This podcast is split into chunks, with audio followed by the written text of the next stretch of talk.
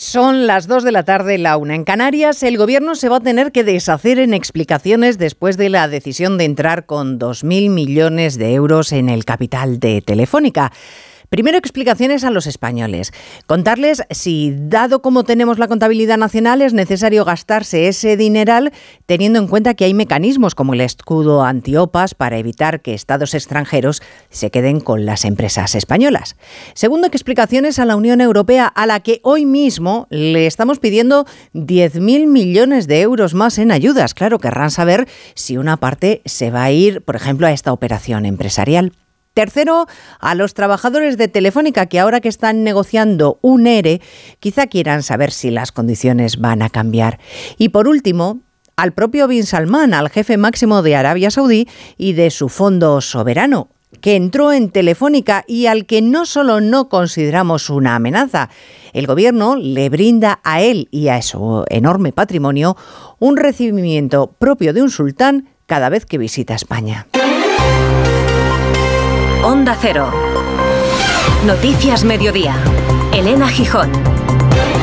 Buenas tardes. A primera hora de la mañana el Partido Popular enviaba al Gobierno una carta, una carta en la que Feijóo se comprometía a reunirse con Sánchez si éste aceptaba el orden del día que los populares proponían. Sánchez aceptaba, no sin un cachete al líder de los populares. Le he mandado una propuesta de orden del día Veremos a ver lo que me contesta. Por supuesto, como le he expresado en varias ocasiones, cabe añadir todo lo que usted considere y desee. Eh, en otras palabras, diálogo cuando quiera, como quiera, sobre lo que quiera y donde quiera. Pero diálogo y no berrinche. La reunión será el viernes en el Congreso de los Diputados. La hora está por concretar. No sabemos si mientras los niños de San Ildefonso cantan los premios de la Lotería de Navidad o cuando los agraciados lo estén celebrando por la tarde. La bolsa ha acogido con subidas la entrada del Estado en Telefónica a través de la SEPI. Décadas después de la privatización, el Gobierno decide revertir el camino andado. También con cachete al Partido Popular por parte de la ministra de Hacienda María Jesús Montero. Lo que estamos haciendo es una práctica muy extendida en todos los países de nuestro entorno y desde luego lo que el Partido Popular se tenía que hacer mirar es que fue justamente durante el gobierno del Partido Popular cuando se malvendió esta empresa telefónica por parte de alguien que hoy, como ustedes bien conocen, están en la cárcel y además investigados por haberse acogido a la amnistía fiscal. Evidentemente se refiere Montero a Rodrigo Rato, pero el diablo está en los detalles. Se diseñó el plan de venta de participaciones industriales porque no cumplíamos los criterios de déficit que imponía el Tratado Europeo de Maastricht y había que hacerlo. Miriam Nogueras, portavoz de Junts, no solo no rectifica en el señalamiento a los jueces, vuelve envalentonada a la Cámara y le dice al presidente del Consejo General del Poder Judicial que no es quien para llamar la atención a una diputada. Le recuerdo que Vicente Aguilarte pidió que les dejaran en paz, que no les señalaran, porque Nogueras dio desde la tribuna nombres y apellidos de magistrados a los que había que recriminar su acción. Un presidente un presidente interino. Un presidente interino del Consejo General del Poder Judicial no puede llamar al orden a una diputada de esta Cámara. Ninguna ley le atribuye el control o la vigilancia de la legítima actividad que aquí hacemos. La estrategia de la cúpula judicial de injerencia en la política no tiene precedente en nuestro entorno europeo. Bueno, más bien fue al revés. Fue Nogueras la que interfirió en el trabajo de los jueces porque no le gustaba lo que investigaban y por tanto decidió señalarles. Hay más noticias de la actualidad de la mañana que vamos a repasar en titulares con María Hernández y Paloma de Prada. Catalán no está en peligro en Cataluña, es la conclusión de la presidenta de la misión europea que ha evaluado los efectos de la inmersión lingüística en las aulas. Echa de menos argumentos de la Generalitat y denuncia que ha obstaculizado su trabajo supervisando a los profesores. Bruselas considera histórico el pacto de migración y asilo en Europa alcanzado por los 27 tras meses de negociación, una larga madrugada. No habrá reparto obligatorio de cuotas, se amplía el plazo de detención en la frontera y se endurecen las condiciones para conceder el asilo. El empleo y la educación ya no bastan para no ser pobre en España. En más de la mitad de las familias en situación de pobreza, los padres tienen un trabajo y uno de cada tres estudios universitarios. Según Save the Children, el 65% de las familias han reducido el consumo de carne y pescado tras la subida de precios. Jamás negocia en el Cairo una nueva tregua en Gaza que incluya la liberación de rehenes a cambio de la puesta en libertad de presos palestinos. Egipto vuelve a ejercer de mediador en el conflicto y ha invitado también a las conversaciones a una delegación de la yihad islámica. La audiencia de Barcelona fija el juicio de Dani Alves los días 5, 6 y 7 de febrero. El exjugador del Barça, se sentará en el banquillo acusado de la agresión sexual a una joven. Su defensa asegura que la relación fue consentida y pide la absolución mientras la Fiscalía solicita ocho años de cárcel. Ha muerto a los 85 años de edad el periodista Miguel Ángel Gozalo. Fue director de televisión española y presidió durante ocho años la agencia de noticias EFE. Fue además uno de los fundadores de la Academia de Televisión. En cuanto al tiempo vuelve a llover, tenemos encima un frente que ha llegado desde el Atlántico, pero que será fugaz porque terminaremos el día con grandes claros en buena parte del país. Empezó el día con lluvias en la mitad norte que avanzan ahora del centro al sur de la península. Lluvias débiles y pasajeras, excepto en el Pirineo Occidental, donde serán persistentes.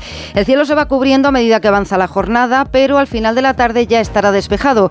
Ascenso de las temperaturas mínimas, salvo en el suroeste, y descenso de las máximas, menos en Santa Cruz de Tenerife o en Las Palmas, donde siguen por encima de los 20 grados. La niebla se ha ido disipando, pero hay que tener cuidado con las placas de hielo, sobre todo en Castilla y León. Cierto, porque esta mañana esas placas han originado caos en el tráfico hasta el punto de que en algunas vías de Castilla y León han tenido que cortar la circulación en su totalidad o en algunos tramos por el hielo. Redacción en Castilla y León, Roberto Mallado. Hasta siete horas ha estado cortada la A231 en Burgos después de que tres camiones y dos furgonetas hayan chocado en un viaducto donde se habían formado esas placas de hielo. Cuatro heridos trasladados al hospital. Otros dos heridos leves en un accidente múltiple con 13 vehículos que a las 5 de la mañana obligaba a cortar el tráfico en la A67, en Aguilar de Campo, en Palencia. Además, la A50 en Ávila también cortada buena parte de la mañana por hielo. Fernando Galeano, subdelegado del Gobierno. Una placa de hielo justo en la confluencia de la A50 aquí a la altura de la capital con la AV20.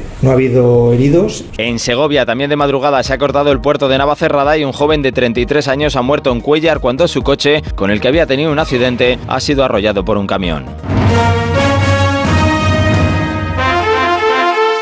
En línea directa no sabemos si en el futuro las motos se podrán arrancar con la mente, pero lo que sí sabemos es que hasta entonces, solo un seguro de moto adelantado a su tiempo como el de línea directa te lleva, si pierdes tus llaves, un duplicado estés donde estés. Cámbiate ahora y te bajamos el precio de tu seguro de moto sí o sí. Ven directo a lineadirecta.com o llama al 917-700-700. El valor de ser directo. Consulta condiciones.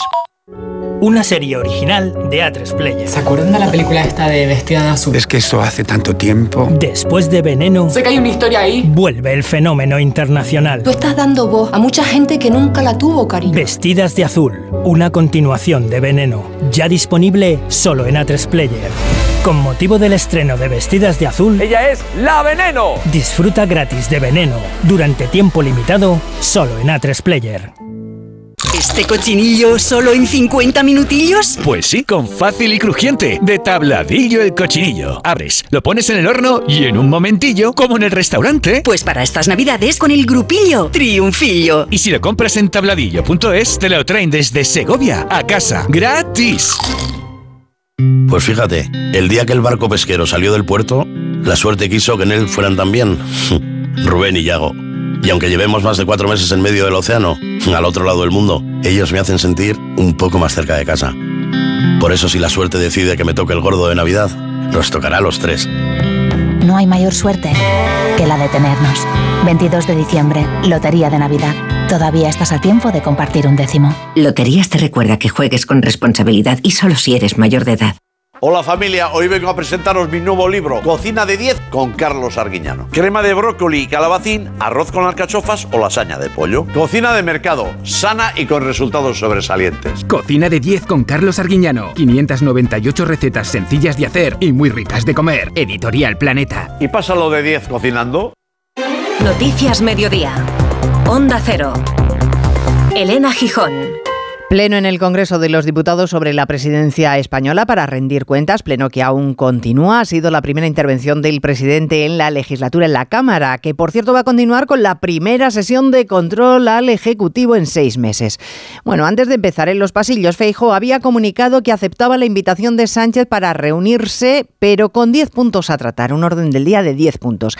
En la tribuna, el presidente ha dicho que no ponía inconvenientes. Donde y como quiera, le ha espetado el líder del Partido Socialista Núñez Feijo, que ha replicado que dónde en España, en el Congreso, y el cómo, Congreso Juan de Dios Colmenero, sin soberbia. Así es, sin soberbia, con normalidad, tal y como hace Pedro Sánchez con Puigdemont o con Otegui, le replica Feijo. Comparecencia del presidente del gobierno que aún continúa, que comenzaba y terminaba su larga intervención descalificando a Feijó antes de insistirle en que es muy necesario reunirse y llegar a acuerdos. Feijó recogía el, guantes, el guante este viernes en el Congreso. Me ha dicho usted que nos reunimos como quiera, donde quiera y cuando quiera. Muy bien. Como quiera, sin mediador. Donde quiera. En Ginebra no, en el Congreso de los Diputados. ¿Cuándo? El próximo viernes. ¿Y cómo? Sin soberbia, sin imposiciones y con un orden del día oficial. En todo caso, le diré, para usted la perra gorda, nos vemos el viernes en el Congreso de los Diputados y hablaremos de lo que usted quiera. La perra gorda de una reunión en la que Sánchez no quiere hablar de amnistía, ni de mediador, ni de Bildu son asuntos que le exige el líder de la oposición. Y sí quiere hablar de los jueces, pero de la elección del Consejo General del Poder Judicial y no tanto del lawfare o el control parlamentario de los magistrados. Bueno, esta mañana estaba interesante saber con qué talante acudían los independentistas a la sesión parlamentaria, porque han presionado mucho, ya lo saben, con las comisiones de investigación en las que evaluar a los jueces sobre si practican o no la guerra sucia. Bueno, el ministro Bolaños enfrió ayer las pretensiones secesionistas diciendo que no era obligado que los jueces acudieran. Hoy Esquerra ha restado ese asunto como si alguien les hubiera dicho que no tiraran más de la cuerda. Pero luego está Miriam Nongueras, de Junts, que no se conforma, hoy no ha insistido en las comisiones, pero ha vuelto a cargar Congreso Ignacio Jarillo contra el presidente del Supremo. Pues sí, se esperaba la respuesta dura de la portavoz de Junts a los jueces españoles del proceso, aunque este debate no tuviera nada que ver con eso, por cierto. Y así ha sido. Nugueras no ha desaprovechado la ocasión, por eso ha contestado hoy en el atril al presidente del Poder Judicial, al que ella mismo aquí, recordemos, dijo que quería ver en el banquillo. Como presidente interino que es ahora, dice Miriam Nugueras, no va a tratar a, los, a ella y a los suyos como si fueran delincuentes. Porque no son terroristas. Porque no somos terroristas, no somos delincuentes, porque no somos nazis no somos tumultuarios y no permitiremos que ustedes nos sigan tratando como terroristas. Tenemos todo el derecho a defender lo que queremos y todo el derecho a defender la independencia de Cataluña. Eso sí, Nugueras y Rufián de Esquerra, que dan por perdido que los jueces vayan a venir aquí a comparecer en las comisiones de investigación, se conforman con oír al PSOE reconocer que la justicia española ha practicado, según ellos, esa guerra judicial contra el independentismo. Por cierto, que hoy tras la reunión del Consejo Fiscal, el titular García Ortiz ha decidido atender la petición de 19 compañeros de amparar a los fiscales del Prusés, a los que los independentistas acusan de lawfare, pero la declaración firmada por García Ortiz no ha contado con la rúbrica de varios de sus compañeros porque consideran que el texto es demasiado tibio al no mencionar las acusaciones de guerra sucia. Bueno, también se ha pronunciado, pero en otro sentido, la misión europea que ha estado esta semana en Cataluña para comprobar la inmersión lingüística. Nos darán las conclusiones en tres meses, pero como adelanto, han constatado. Que quien quiere estudiar en castellano en Cataluña tiene que acudir a la justicia para lograrlo, que el catalán no está en peligro y que han recibido la propia Comisión Onda Cero Barcelona Ana Utiel presiones por parte de la Generalitat. Los europarlamentarios que han estado en Cataluña desde el lunes han visitado dos centros educativos. Allí, aseguran, no han podido hablar libremente con el personal. Dicen que la Generalitat ha interferido en esas conversaciones. Así lo ha expresado la presidenta de la Comisión de Peticiones del Parlamento Europeo, Jana Tom, en su comparecencia hoy en Barcelona. Los profesores y los directores de los dos colegios tuvieron que hablar bajo las supervisión de representantes del Departamento de Educación que tomaron la palabra en varias ocasiones para aclarar lo que nos estaban diciendo y que en ocasiones incluso hablaron en su lugar, lo que impidió el libre intercambio de puntos de vista. Esta eurodiputada de Estonia ha afirmado también que los padres que piden a la justicia que se aplique el 25% de castellano en sus escuelas reciben acoso y amenazas. Bueno, como ya han visto, el independentismo catalán ha tenido su momento de gloria en el Pleno, pero luego ha salido a relucir uno de los asuntos en los que más se ha explayado el presidente, la guerra entre Israel y Hamas. Sánchez ha dicho que en algún momento de la legislatura habrá que abordar el reconocimiento del Estado palestino y eso ha dado alas a Podemos y a Sumar para ir más allá y cargar en sede parlamentaria Ismael Terriza contra el Estado de Israel. De hecho, las primeras palabras de Ione Belarra en su primera intervención de la legislatura ya en el grupo mixto ha sido para las personas que están siendo, ha dicho, brutalmente asesinadas en Palestina. Le ha pedido a Sánchez que suba a la tribuna y diga que Netanyahu es el responsable de un genocidio. Hoy, presidente, quiero pedirle que actúe. Se lo exijo, se lo ruego, se lo pido. Elija usted el verbo pero es fundamental que el Gobierno de España tome acciones concretas para detener el genocidio. En la retórica de la secretaria general de Podemos una pregunta, si somos amigos de los genocidas, entonces ¿quiénes somos nosotros? Antes el portavoz de Esquerra, Gabriel Rufián, hablaba de terrorismo de Estado y subrayaba que lo de Gaza es uno de los fracasos de la presidencia de turno de Sánchez. El hecho de que no se haya podido conseguir una, una declaración de alto el fuego en Gaza creo que es un, es un fracaso. Ya no es que no se reconozca inmediatamente el Estado palestino, es que se vende armas a Israel, señalaba el diputado del BNG, y se participa en una coalición internacional junto a Estados Unidos, gobierno al que también repudian los socios de Sánchez. No se ha hablado en el Pleno de la entrada del Estado a través de la ASEPI, si acaso leves referencias, la entrada de la ASEPI en Telefónica, pero desde luego era el gran elefante en la habitación. Hay quien se ha molestado en hacer cuentas. El Estado, que se convierte en principal accionista, va a tardar 11 años en recuperar los 2.000 millones de euros que se va a gastar en esta operación. 11 años si solo contabilizamos los dividendos que va a recoger con su inversión. Es una cantidad muy relevante que de momento los accionistas han acogido. Ignacio Rodríguez Burgos con subidas en la bolsa. Sí, el valor de las acciones de Telefónica ha llegado a subir casi el 7%, ahora moderan el avance al 3,5%. Los inversores intentan conseguir posiciones ahora que el Estado regresa al capital de Telefónica con la orden de compra del 10% del capital por algo más de 2.000 millones de euros. Desde la COE se teme un mayor intervencionismo del gobierno en el mercado. El presidente de la patronal, Antonio Garamendi, en espejo público, afirmaba que el Estado tenía otras herramientas para frenar a los saudíes en la operadora. Que es una empresa privada. Entonces, eh, yo creo que pudiera o podría haber habido otras decisiones que hubieran protegido de la misma manera esta entrada, como pueden hacer otros países, esta entrada de, este, eh, vamos a decirlo, capital eh, extranjero.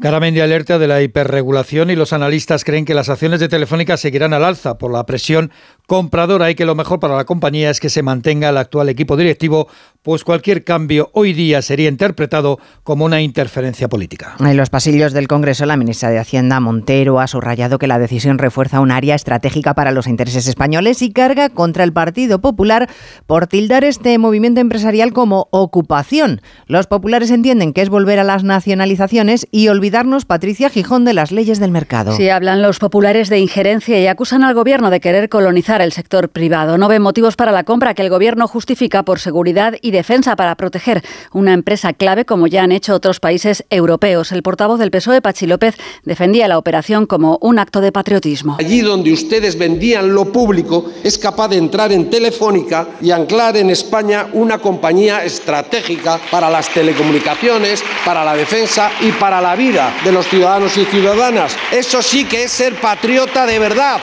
Sumar se apunta también la medalla. Recuerdan que ya avisaron a los socialistas de que era algo necesario y el camino a seguir en más empresas. Los socios nacionalistas reclaman incluso la nacionalización completa de Telefónica. Bueno, como les apuntaba en portado, hoy precisamente es el día en el que España va a pedir a Europa que nos envíe 10.000 millones de euros de los fondos europeos, cuarto paquete, después de haber cumplido con el último escollo que impedía esa llegada de dinero, que es la reforma del subsidio de desempleo que aprobaba ayer el Consejo de Ministros. Pedimos fondos, informamos del gasto en teléfono y justo en el día en el que el ECOFIN, los ministros de Finanzas de la Unión Europea, se reúnen Margarita Zavala para ver cómo velamos por la austeridad. Sí, una vez superada la situación de urgencia que obligó a suspender las reglas fiscales en 2020, primero por la COVID, luego por el inicio de la guerra en Ucrania, cuando se permitió a los estados gastar más para hacer frente a ambas crisis, ahora se trata de volver a la senda inicial de no superar el 3% de déficit en 2024, pero hay que decidir cómo y los países de la Unión Europea no terminan de ponerse de acuerdo. Desde Sumar, Íñigo Rejón le pedía esta mañana a Nadia Calviño que no se vuelvan los recortes como dice que quiere la derecha europea. Un contraste entre una España que es ejemplo de avances sociales y democráticos y una voluntad de las derechas de regresar a las políticas fallidas del pasado, de la austeridad, de los recortes, de la desdemocratización, de la ya frágil gobernanza europea. La solución esta tarde en la reunión del ECOFIN que comienza en principio a las 4 de la tarde. La última de la vicepresidenta económica será por videoconferencia. Volver a la austeridad es imposible para miles de familias en España porque ya están sumergidos en ella según Save the Children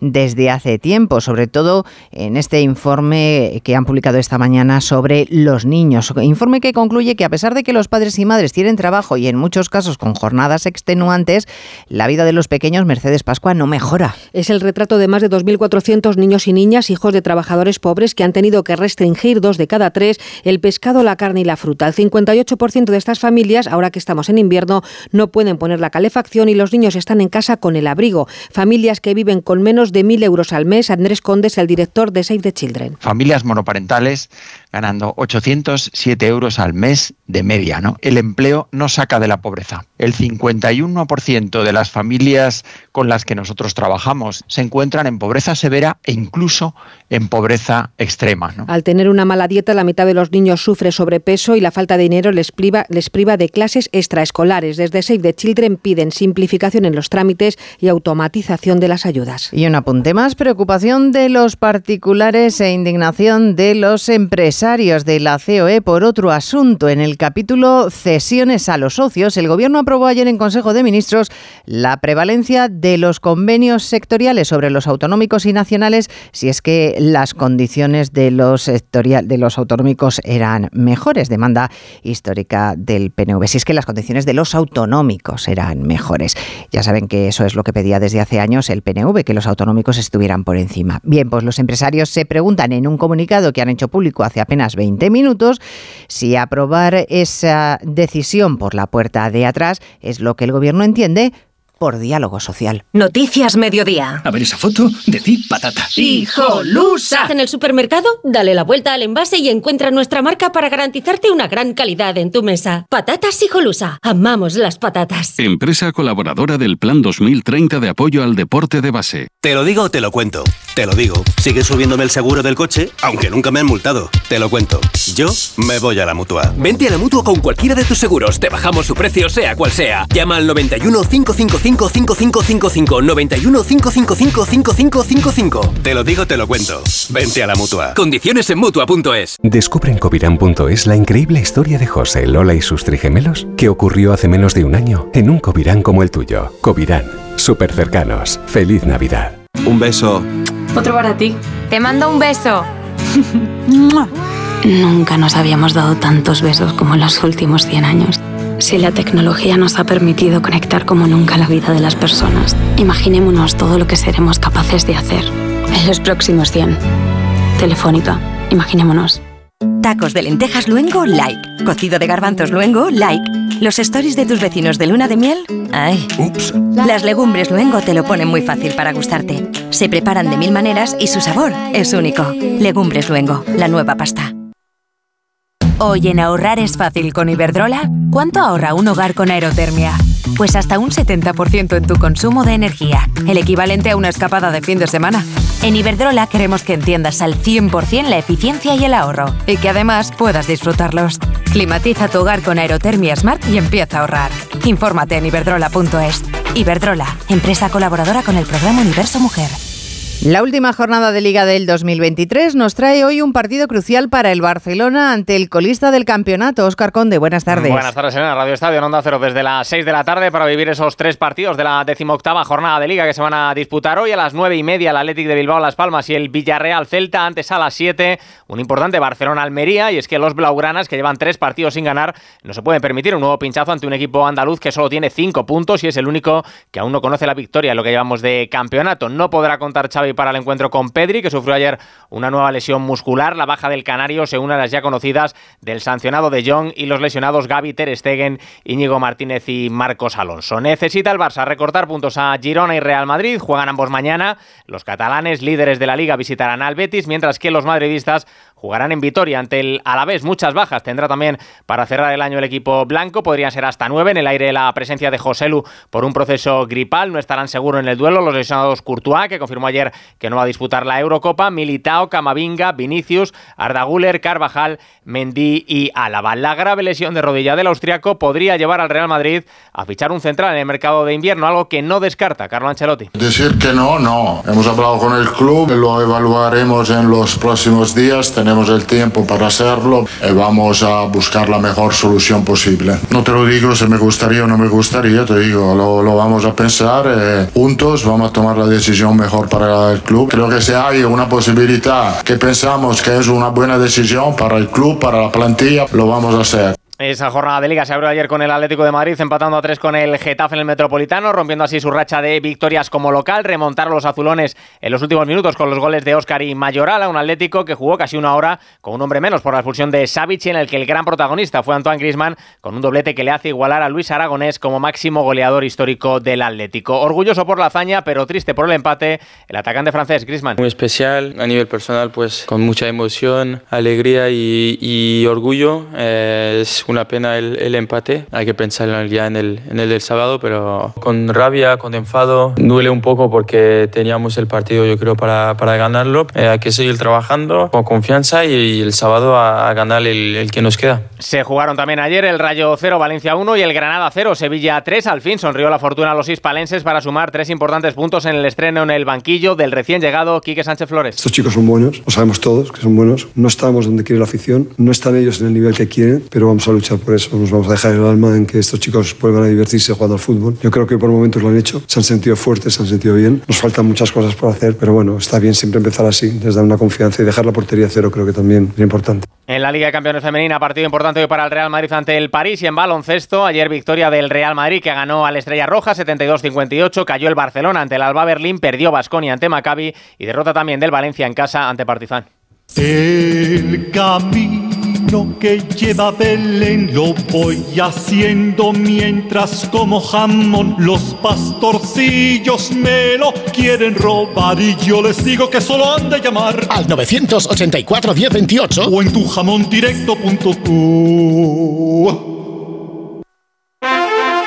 En línea directa sabemos que un imprevisto nunca viene bien. En cambio, un buen ahorro, sí. Por eso este diciembre ofrecemos el mes de puertas abiertas de línea directa. Te bajamos hasta un 25% el precio de tu seguro de coche. Sí, sí, hasta un 25%. No te quedes fuera y cámbiate antes de que sea demasiado tarde. Ven directo a lineadirecta.com o llama al 917-700-700. El valor de ser directo. Esta Navidad vive la magia, vive la bañeza, descubre la iluminada, sumérgete en sus calles, en sus comercios, vibra con su ruta modernista, degusta su deliciosa gastronomía. La Bañeza, una perla escondida al sur de la provincia de León. Vive la magia. Enate.es, tu boutique de vinos online. Enate.es. En Spoticar, el líder europeo en vehículos de ocasión, cumplimos tres años de lanzamiento en España. Por eso, durante este mes te ofrecemos tres años de garantías y financias tu vehículo de ocasión. Visita uno de nuestros 200 concesionarios o reserva tu coche en spoticar.es. Financiación ofrecida por Stellantis Financial Services. Consulta condiciones en spoticar.es. Después de tres años de negociación, la Unión Europea logra un pacto de inmigración que les traduzco. Cuando hay inmigrantes que repartir, cada uno de los 27 podrá elegir entre asumir una cuota o pagar miles de euros al Fondo Común de Solidaridad. Vamos, que el que tenga dinero podrá evitar corresponsal comunitario Jacobo de Regoyos, las llegadas que no desee. De todas formas, no va a salir gratis decir que no. 20.000 euros por migrante rechazado que o bien hay que pagar al contado de las arcas públicas de cada país o te lo acaban restando de los fondos europeos. Pero de una u otra forma, como explica el comisario Margarita Esquinas, habrá solidaridad si se aprieta el botón de socorro. Quien apoye el botón de la solidaridad va a tener la seguridad de que el sistema le va a dar satisfacción, porque este es un sistema en el que la solidaridad va a ser la norma, la regla. El objetivo es que en un año normal se puedan trasladar al menos 30.000 migrantes de los países donde entran a otros donde no hay, aunque en caso de verdadera urgencia se podrá activar entonces un sistema de cuotas obligatorio. Y aún así el acuerdo no es definitivo, todavía hay que negociar los reglamentos de asilo con el Parlamento Europeo. Y en paralelo Francia acaba de aprobar una dura ley migratoria que impone, por ejemplo, la retirada del permiso de residencia a los inmigrantes que no respeten las normas de la República. Corresponsal en París, Álvaro del Río. Una ley dura y restrictiva que Manuel Macron, sin mayoría en el Parlamento, se ha visto obligado a negociar con una derecha implacable, un texto que desincentiva la inmigración, condiciona las ayudas sociales a los extranjeros no comunitarios y facilita las expulsiones. También regulariza a ciertos trabajadores sin papeles, pero caso por caso, ley que hasta votó anoche la ultraderechista Marine Le Pen, más por táctica política que por convicción, reivindicando una victoria ideológica, aunque la primera ministra Elisabeth Borne insistía esta mañana en que se trata de una maniobra política y que los votos lepenistas no fueron decisivos, que no quieren sus votos. Sin embargo, Este giro a la derecha ha abierto una crisis en el macronismo. El ministro de Sanidad ha dimitido y el presidente, que esta tarde se explicará en un programa de televisión, ha recurrido al Constitucional por si en la ley hubiera disposiciones contrarias a la Carta Magna. Por cierto, que en Francia la Fiscalía de Lille ha informado de que el estudiante murciano de Erasmus desaparecido ha sido encontrado en Islandia en perfectas condiciones. Y Egipto se puede convertir en la sede de conversaciones de paz entre israelíes y palestinos si prosperan las intenciones de Hamas y hoy mismo la yihad islámica que han comunicado que quieren ir a Egipto para buscar las condiciones Asunción Salvador de una tregua. Sí, condiciones que también sigue negociando Qatar. Según distintas fuentes, el nuevo alto del fuego podría durar una semana para permitir la vuelta a casa de otros 40 rehenes israelíes, entre ellos hombres enfermos, a cambio también de nuevas liberaciones de presos palestinos. El presidente israelí Herzog aseguró ayer que el país está listo para un nuevo alto del fuego, pero hoy le lleva la contraria en redes sociales el ministro de Seguridad del gobierno de Netanyahu, que dice que no es tiempo de treguas en Gaza, sino de más contundencia militar. Pues así terminamos este Noticias Mediodía. En la realización técnica ha estado Dani Solís, en la producción Paloma de Prada. Ya saben que actualizamos a las 3. Gracias por estar ahí. Muy buenas tardes. En Onda Cero, Noticias Mediodía, con Elena Gijón.